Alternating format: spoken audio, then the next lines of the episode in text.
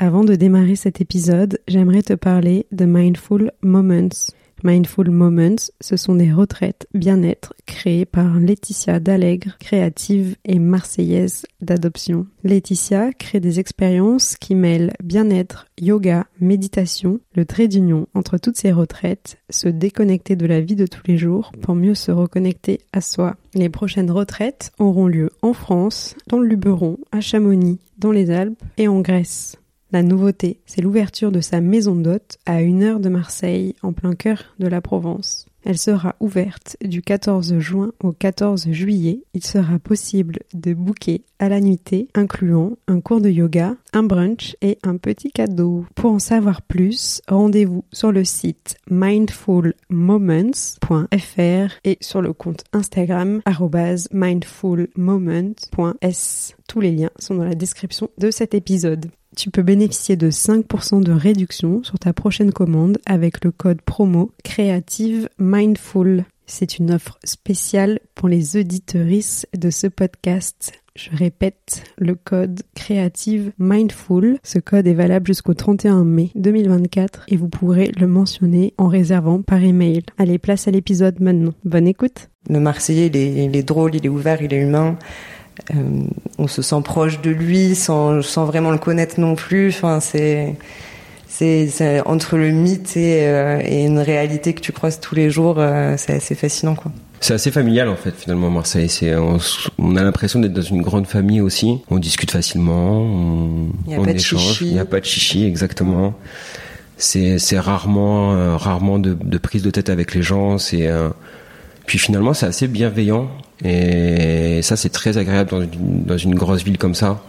Cette bienveillance et, euh, le fait de pouvoir ouais se sentir à l'aise avec quasiment tout le monde quoi. Vous écoutez Marseille Créative, je suis Clémentine Roux, votre hôte. Dans ce podcast, découvrez les histoires d'artistes, d'artisans, de chefs, de designers, mais pas que. Vous entendrez des personnes engagées, marseillaises d'origine ou d'adoption, connues ou moins connues, qui font bouger Marseille grâce à leurs mains, leurs yeux et leur cœur. Dans chaque épisode, un talent vous ouvrira la porte de son quotidien et vous racontera sa facette de Marseille. Bienvenue dans Marseille Créative, le podcast qui met en lumière les créatives et les créatifs marseillais. Cet après-midi, j'ai rendez-vous avec Colline Munier et Steven Mazola, tous deux artistes et créateurs du studio Igo un studio de photos qui est spécialisé en nature morte. Ils m'ont donné rendez-vous chez eux, dans leur appartement qui fait aussi atelier. Me voilà rue Saint-Pierre, au plein cœur du quartier La Conception. Je rentre dans cet appartement assez lumineux, très bien décoré, euh, avec plein d'objets chinés, quelques meubles design. On m'explique que certains viennent de designers du coin. Il y a une identité, un univers assez particulier, un mélange de euh, pop culture, un mélange de d'objets absurdes, un mélange de l'OM puisque ici on est chez un fanatique. Il y a un autre habitant qui vit dans cet appartement atelier, c'est leur chat Nook qui nous a donné un peu de fil à retordre durant l'enregistrement. Colin et Steven ne sont pas marseillais d'origine, mais ce sont des vrais amoureux de Marseille et des fervents défenseurs de la culture marseillaise. Cet épisode est plein de références, notamment à l'univers du football et à l'Olympique de Marseille. Et ça donne même envie de retourner plus souvent au stade. Cet épisode a été enregistré juste avant les effondrements de la rue de Tivoli. J'adresse mon soutien aux personnes sinistrées, aux entourages et familles des personnes concernées, de ceux qui ont vécu de près ou de loin ce drame. J'aimerais observer une minute de silence en la mémoire des victimes, juste avant de démarrer cet épisode.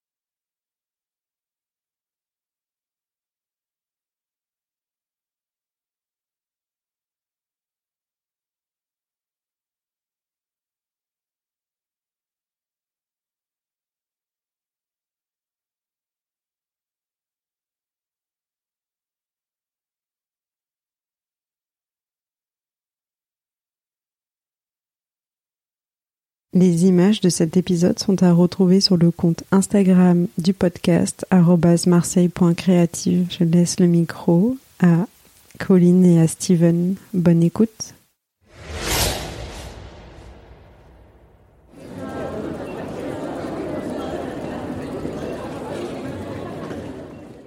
Moi, c'est Steven, j'ai 32 ans, euh, je vis à Marseille depuis 2018 euh, maintenant et je suis photographe. Moi, c'est Colline, euh, j'ai 31 ans et je vis à Marseille également depuis 2018 et je suis set designer et relieuse. J'ai grandi à Paris, je suis partie à 22 ans pour mes études à Lyon. Je suis né dans un petit village qui s'appelle Olioul, à côté à côté d'un autre petit village qui s'appelle Le Bossé, pas très très loin de, de Toulon. Euh, j'ai grandi à l'Accro, j'ai fait mes études à hier et euh, ensuite je suis allé à Lyon pour euh, mes études de photographie. C'est là où j'ai rencontré Colline à l'école. On vit dans le quartier de la Plaine, la Conception. C'est assez récent. Avant, on était dans le quartier d'Andoum, qui a été vraiment notre premier coup de cœur quand on est arrivé à Marseille, notamment pour la proximité avec la plage. et avec le temps, au bout de cinq ans, on avait aussi l'envie de bouger, de découvrir euh, autre chose, d'avoir un renouveau dans une ville qu'on commençait à connaître, en tout cas dans un quartier qu'on connaissait bien.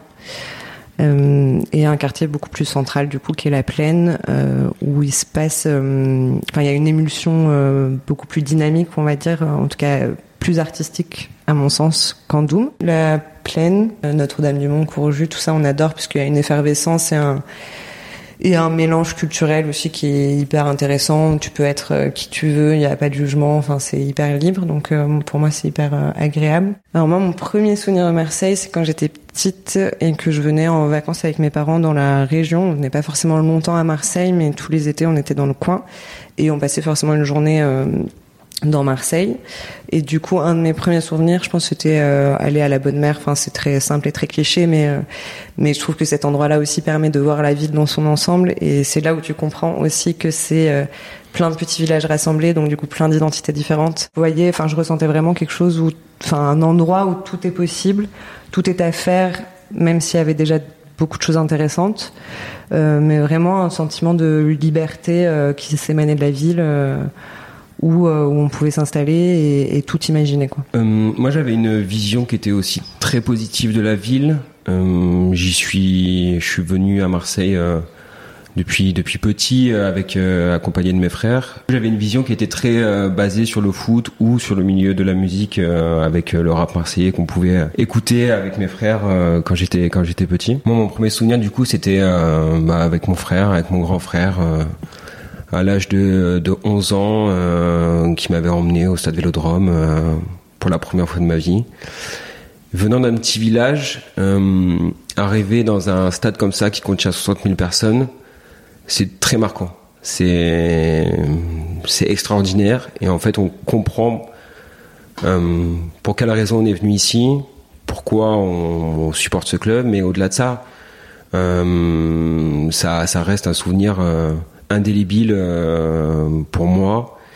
Euh, et, ça a été révélateur pour, euh, mon futur et le fait d'avoir cette envie de venir vivre à Marseille.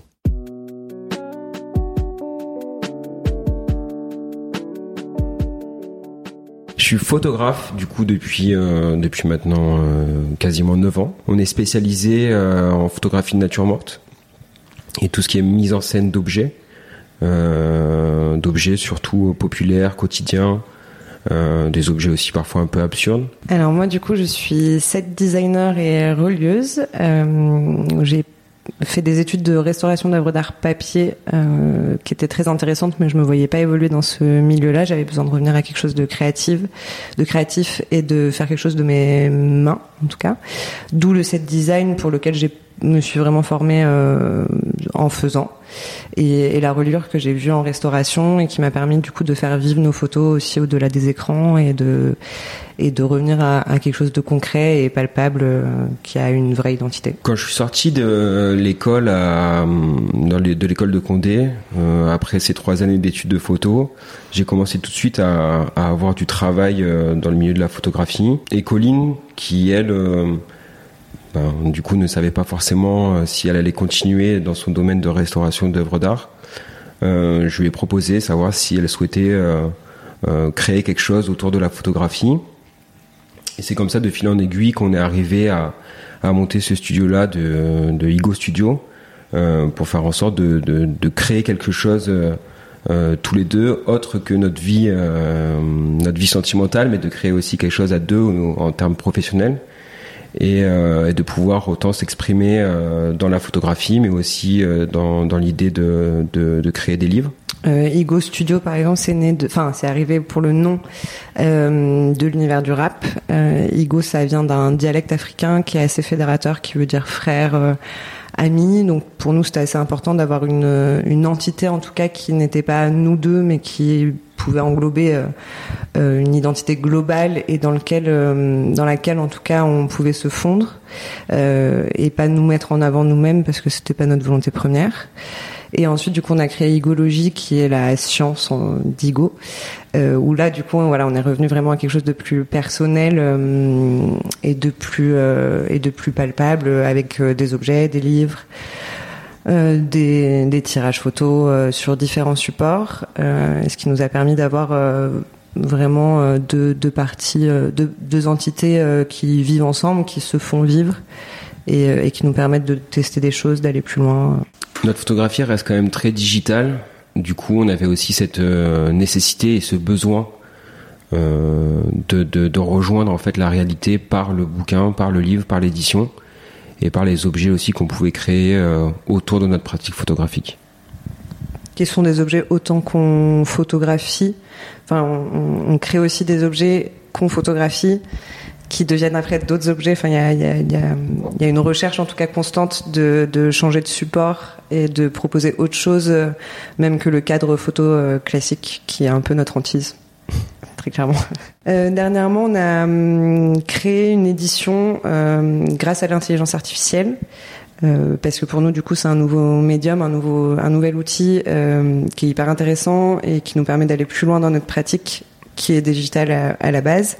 Donc on a demandé à l'IA de mélanger nos photos, donc c'est pas de la création pure par l'IA, mais euh, elle, crée à partir de quelque chose qu'on a déjà fait.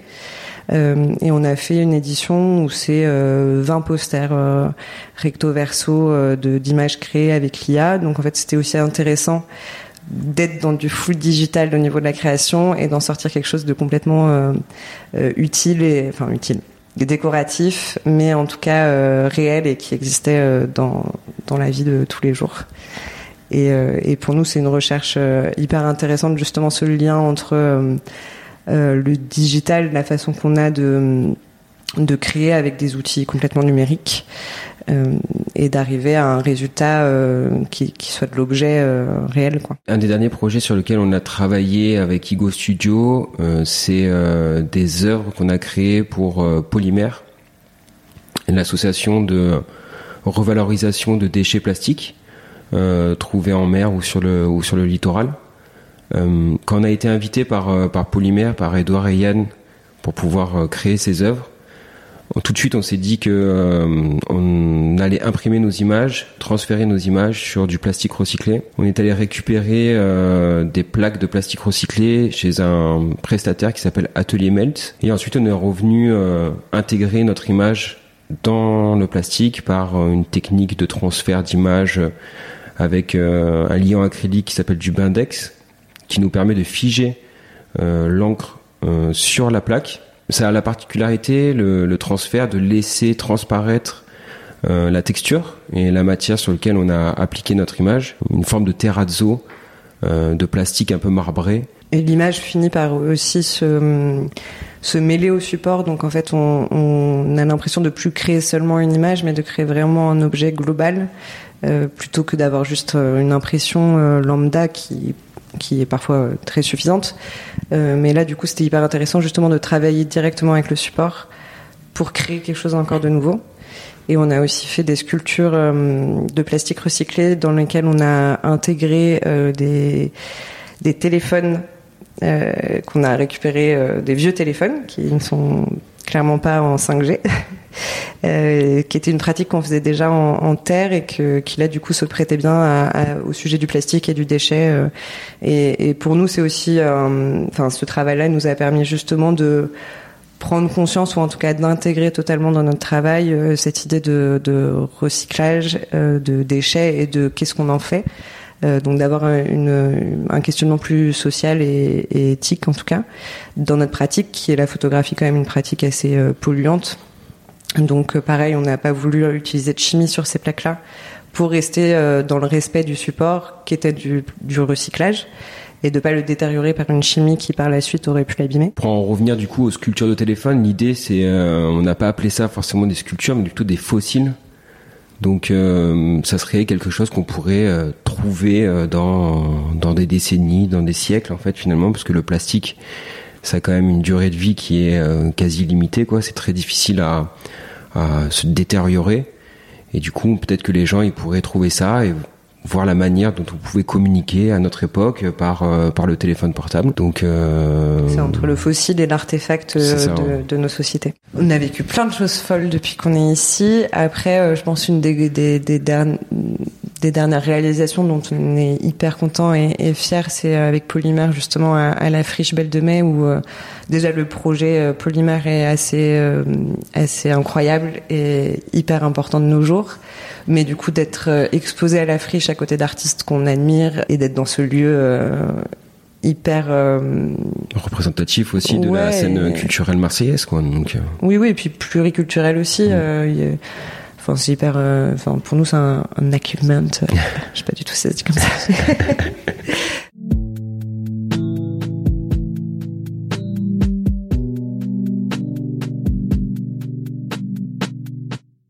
Alors on travaille principalement euh, à la maison. Euh, on a donc une partie appartement, une partie atelier, euh, qui prochainement deviendra sûrement un atelier ouvert partiellement au public, dans l'idée justement de rencontrer et, et de faire vivre notre travail différemment. mais aussi on crée beaucoup dans l'univers urbain de Marseille ou naturel d'ailleurs, parce que pas que dans la ville. Oui, c'est ça qui est aussi très intéressant à Marseille, c'est le fait que de pouvoir s'adapter à la ville. C'est pas la ville qui s'adapte à nous, mais c'est plutôt nous qui nous adaptons à son environnement.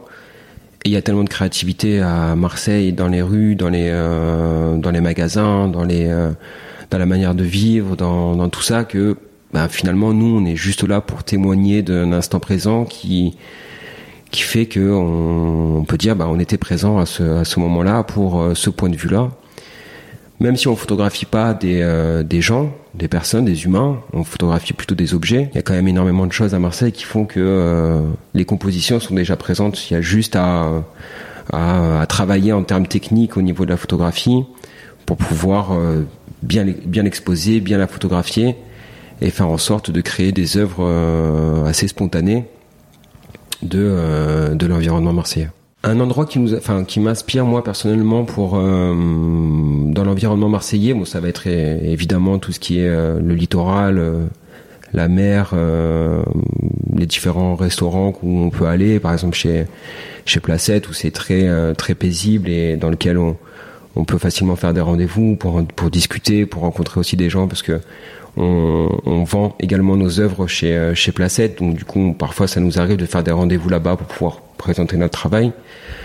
Euh, moi, je sais que je suis très inspiré par, euh, par le stade Vélodrome et par tout ce qu'il y a à l'extérieur et à l'intérieur du stade, par, par les gens qui composent les, les, les ultras et les, et les spectateurs du, enfin de l'OM et ce, les gens qui vont venir voir le match à travers les histoires qui sont racontées euh, autour de nous dans ce dans cette euh, dans cette enceinte là euh, ce qui permet finalement de, voir d'autres personnes qu'on côtoierait pas forcément dans notre quotidien et de les écouter et de voir un peu leur vision aussi de Marseille et euh, de s'inspirer d'eux-mêmes en fait finalement. Donc euh, de cette culture footballistique mais aussi urbaine qui est très présente à Marseille dans J'aime beaucoup aller au stade euh, avec Steven et avec euh, avec nos amis. Euh, après, je viens pas du tout du milieu du football. Enfin, j'ai pas du tout été élevé là là-dedans euh, comparé à, à, toi, Steven. Mais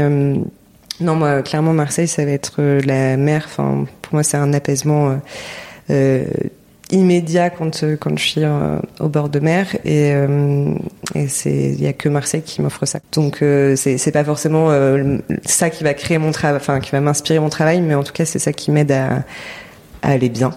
Et c'est déjà pas mal. Non, ce qui est bien à Marseille, en fait, c'est que le, le travail vient plus ou moins en second plan. C'est que d'abord, on veut vivre, on fait en sorte d'être bien dans cette ville, elle nous accompagne, et ensuite le travail vient par le bonheur que peut nous apporter euh, cette ville et ce quotidien finalement méditerranéen. On a une moto aussi, donc en, petit rituel, euh, on aime bien la prendre et aller, euh, je sais pas, jusqu'à la Madrague de Montredon par exemple. C'est un, un, endroit que j'aime beaucoup. En petit rituel entre amis, je sais que encore une fois pour en revenir au foot, on aimait bien aller à l'Avenir Café, qui est un, du coup un restaurant bar en bas d'Andoum. Et là, si vous voulez aller voir des, euh, des purs sang marseillais, euh, c'est là-bas où il faut aller parce que tout est authentique. Tout est authentique. Donc euh, que ça soit le, le barman qui a un accent incroyable, que ça soit la cuisinière qui doit avoir une soixantaine d'années, qui a un tablier avec marqué Émonvier maintenant. C'est juste, c'est juste extraordinaire cet environnement et en fait, on est très content de pouvoir y aller et de sentir encore cette atmosphère et cette, euh, cette présence marseillaise. Et après, tous les petits PMU du coin, euh, on aime bien aussi quand, euh, quand c'est enfin voilà c'est quelque chose sans prétention et, et juste où on peut on peut venir se détendre et mm et pas être dans un dans une euh, représentation sociale. Notamment à Marseille, ce qui me plaît, c'est sa population euh, d'origine. Euh, je, suis très contente qu'il y ait plein de nouveaux arrivants dont, dont on fait partie, euh, mais moi, je, je, je, veux que le, le parler marseillais reste, je veux que l'identité marseillaise euh, reste. Après, ce qui est cool, c'est qu'il y a de la place pour aussi d'autres choses et de la nouveauté. Euh, mais mais c'est un combat que je mène pas forcément euh, haut et fort, mais en tout cas, je trouve que c'est hyper important que cette ville garde cette identité-là, euh, parce que je pense que c'est notamment pour ça que des gens viennent s'installer. Et, euh, et c'est bien qu'il y ait autre chose, mais, mais, le, Marseillais, il est, il est, drôle, il est ouvert, il est humain. On se sent proche de lui sans, sans vraiment le connaître non plus. Enfin, c'est c'est entre le mythe et, une réalité que tu croises tous les jours, c'est assez fascinant, quoi. C'est assez familial en fait finalement Marseille. C'est on, on, a l'impression d'être dans une grande famille aussi, surtout dans notre euh, milieu artistique où finalement c'est assez facile de, de connaître euh, les acteurs différents de cette ville. Euh, mais de par la proximité euh, avec avec les gens, ben ouais, il y a un côté assez familial finalement. Donc on discute facilement, on, on échange. Il n'y a pas de chichi exactement c'est rarement euh, rarement de, de, prise de tête avec les gens c'est euh, puis finalement c'est assez bienveillant. Et ça c'est très agréable dans une, dans une grosse ville comme ça. Cette bienveillance et, euh, et le fait de pouvoir ouais se sentir à l'aise avec quasiment tout le monde quoi. Et, et très social aussi enfin ouais. la bienveillance vient avec mais le fait qu'il y ait vraiment de l'entraide entre les gens que on se juge pas sur qui tu es d'où tu viens ce que tu fais il y a, y, a, quand même une place justement à la découverte de l'autre euh, qui est assez intéressante.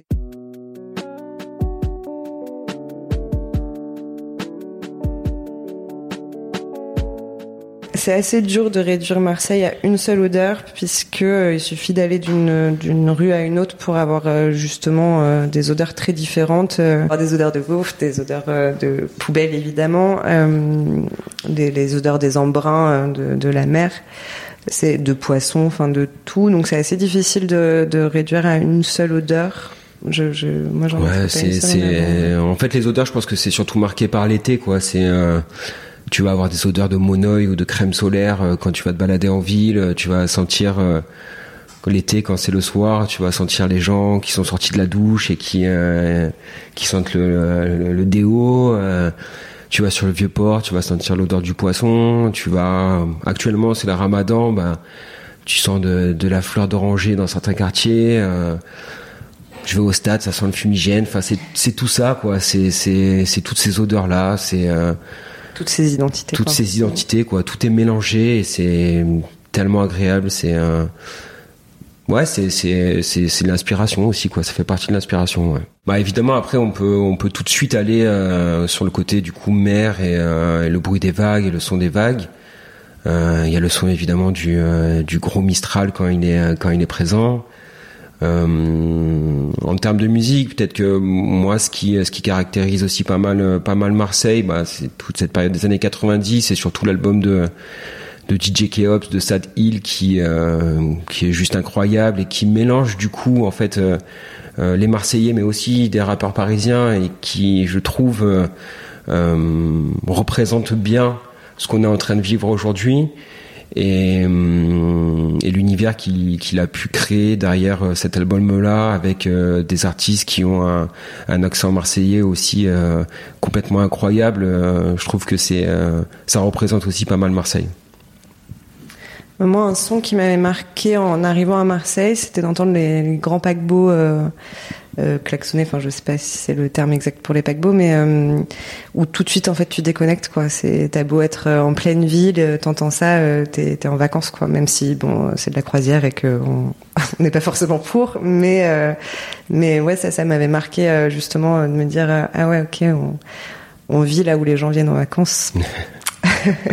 mais aussi tous les tous les sons des gabians quoi. Enfin tu peux te faire réveiller le matin par des gabians qui sont en train de se, de se battre. Euh, et je trouve ça aussi euh, très, cool. très, marrant de pouvoir, de pouvoir vivre ça parce qu'ils sont toujours très impressionnants. Ce serait hyper dur de donner que certaines images de la ville, euh, surtout que pour moi, chacun vraiment a une lecture hyper différente de la ville.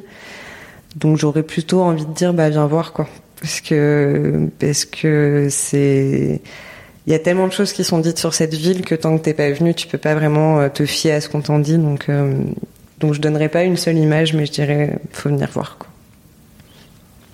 Le même avis que Colline. Pareil, la même chose. Euh, viens faire ta propre opinion, viens, viens kiffer cette ville le, jour, la nuit. viens voir l'été aussi, comment ça se passe. Viens voir l'hiver aussi comment les gens sont avec cette tranquillité qu'il y a aussi l'hiver et euh, l'idée d'hiberner d'une certaine manière aussi à Marseille qui est assez euh, qui est assez marquante et fais-toi ta propre opinion parce que euh, parce que c'est nécessaire. Oui, et puis c'est en fonction de là où tu vas et de, de ce que tu vis, tu n'auras pas forcément la même expérience que, que nous ou que quelqu'un d'autre. Mm. Donc donc il faut venir pour voir quoi. Il faut découvrir. Appelle-nous quand tu es à Marseille, on te fera visiter quelques endroits sympas.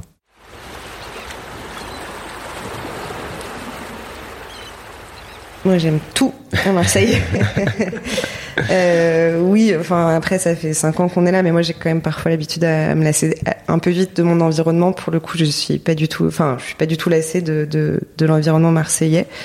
Euh, il y a des points négatifs comme dans beaucoup d'endroits, mais pour l'instant, ils sont pas du tout assez forts pour euh, pour que ça entache en tout cas ma vision positive de cette vie. Enfin, moi, j'aime tout, je prends tout. je jette rien. Non, je rejoins Colline, hein, c'est euh, c'est la globalité, la totalité de Marseille que, que j'adore. C'est, euh, je sais pas, la liberté. tellement de choses. Ouais. Cette forme, ouais, cette forme de liberté, cette forme d'insouciance aussi qu'on peut retrouver dans Marseille et chez les Marseillais. Et, hum, et, surtout, en fait, euh, je me suis rendu compte que il y a rien que je déteste à Marseille. Je trouve que c'est un mot qui est qui est très fort. C'est c'est c'est un mot très négatif. Donc euh, il y a rien que je déteste à Marseille.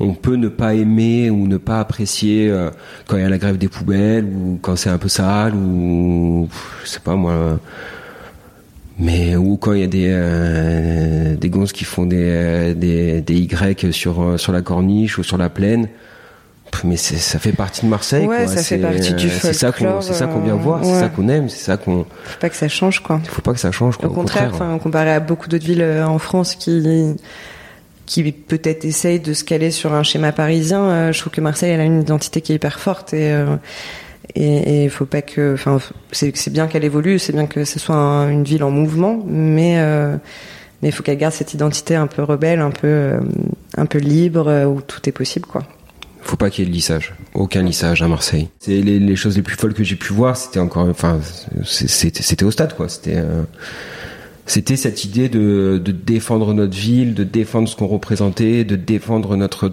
nos traditions, de défendre euh, euh, notre manière de parler, de défendre euh, nos couleurs, nos clubs, enfin notre club, de, de tout ça. C'est très prenant, très très prenant. Et ça révèle quelque chose, du moins pour moi, ça a révélé euh, bah le fait que j'étais amoureux de cette ville et, euh, et, que une de mes principales raisons ici, c'est de pouvoir défendre la culture marseillaise. Quoi. C'est c'est plus que le fait d'aller voir un match de foot, c'est aussi de, de, de, défendre notre culture marseillaise. Quoi. C'est de pouvoir exagérer dans ce qu'on peut dans ce qu'on peut dire dans ce qu'on peut dire de ouais, de, défendre notre couleur et de, défendre notre drapeau euh, bleu et blanc comme ça, qui est, qui est juste sublime. Euh, donc, euh, en toute impartialité. en toute impartialité, évidemment, mais ça fait partie de, ouais, de cette raison-là pour laquelle je, je, suis à Marseille. Et oui, au stade, on a vu des, des trucs de fou comme quand ça, s'envoyait des fumigènes euh, pour euh, pour se défendre parce que euh, il y avait eu des, des bagarres la veille avec un club grec ou un club turc ou un club suisse et et ouais on, il faut qu'on faut qu'on montre notre tradition quoi. Il faut qu'on montre qui on est quoi finalement. Donc je suis assez c'est assez fou à chaque fois que qu'on va là-bas. Et à chaque fois que que nos amis viennent avec nous au stade ils comprennent pour quelles raisons euh, il y a autant d'engouement à Marseille euh, par rapport au foot, mais par rapport aussi à la ville, parce que ça fait partie de la ville. Oui, puis alors il y a un côté social aussi dans, dans, dans, le dans le foot à Marseille. Enfin, peut-être dans d'autres. Moi, je, je connais pas forcément il y a un côté qui est très social. La, particularité de de Marseille, il y a eu une étude sociologique qui est qui est sortie il y a pas si longtemps. C'est le seul club qui réunit tous les partis politiques égaux. C'est-à-dire que c'est pas 70% euh, de ci, 30% de ça. C'est vraiment égaux. Et du coup, ça représente aussi bien Marseille, finalement. C'est que euh, tu un multiculturalisme, tu as euh, les gens qui pensent de différentes manières, et ils sont représentés sous une seule bannière qui est qui est l'OM, quoi. Donc c'est ça qui est aussi dingue, ça qui est aussi dingue. Et des communions à Marseille, oui, j'en ai vu quand il y avait la mère d'un ultra des fanatiques qui est venu sur euh, près du capot et euh, tout le virage a chanté pour elle, pour la gloire de son fils. Euh, c'est juste magnifique, magnifique de pouvoir rendre hommage à, à quelqu'un qui a disparu comme ça dans un déplacement de foot. Euh, et que sa mère puisse venir comme ça et pour lui témoigner euh, ben, notre amour et notre soutien. Profitez profiter. Euh, non, professeur. c'est le côté professeur.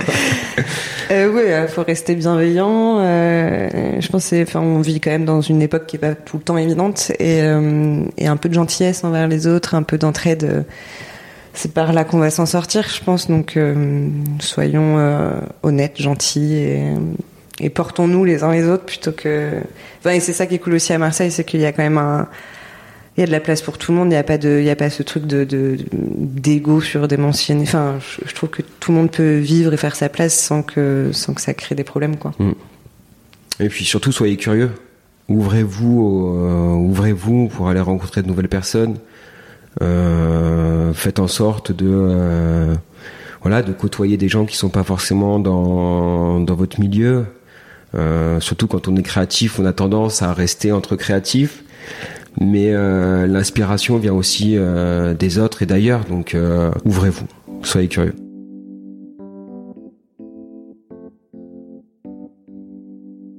Merci Colline, merci Steven d'être venu nous partager votre histoire marseillaise pour découvrir leur travail et leur univers. Je vous invite à vous rendre sur leur site internet igostudio.fr. Vous pouvez également découvrir leur travail sur leur compte Instagram, igo.studio et igologie. Tous les liens seront retrouvés dans la barre de description.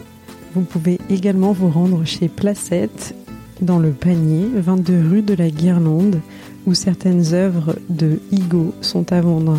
J'en profite également pour vous rappeler que Plasticocène, l'exposition collective organisée par Polymère, dont Colline et Steven parlent dans cet épisode, est toujours en cours à la Friche Belle de Mai jusqu'au 27 mai. Je vous invite à écouter ou à réécouter l'épisode de Marseille Créative avec Edouard Cranero qui raconte notamment les coulisses de cette exposition.